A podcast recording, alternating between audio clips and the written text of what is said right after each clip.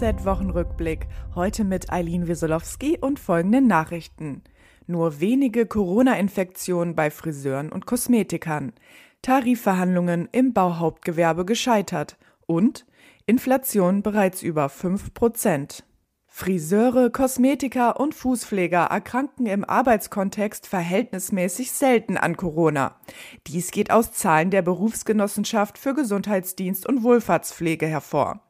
So wurden bis Ende des vergangenen Jahres insgesamt 167 meldepflichtige Verdachtsmeldungen aus dem Friseurhandwerk registriert. Davon wurden 48 als Berufskrankheit anerkannt. Bei Kosmetikern und Fußpflegern sind die Zahlen noch niedriger. Auch die dritte Runde der Tarifverhandlungen zwischen den Arbeitgebern und der Gewerkschaft im Bauhauptgewerbe ist gescheitert. Streitpunkt war die Fortführung der Mindestlöhne im Bausektor. Die Bauwirtschaft hat sich dafür ausgesprochen, die gemeinsame Mindestlohnstrategie mit einem einzigen bundesweiten Baumindestlohn fortzusetzen, da dieser für Arbeitgeber klar und einfach zu kontrollieren sei. Die IG Bau verlangte mindestens zwei Branchenmindestlöhne. Nach Scheitern der Verhandlungen teilte die Gewerkschaft mit, dass voraussichtlich Ende März die Schlichtung beginnt. Die Inflationsrate lag im Februar nach ersten Schätzungen des Statistischen Bundesamts bei 5,1 Prozent.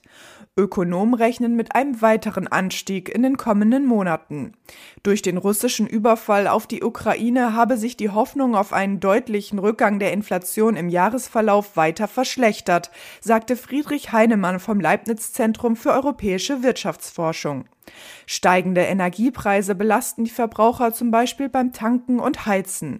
Nach Angaben des Automobilclubs ADAC war der Besuch an der Tankstelle Ende Februar so teuer wie nie zuvor.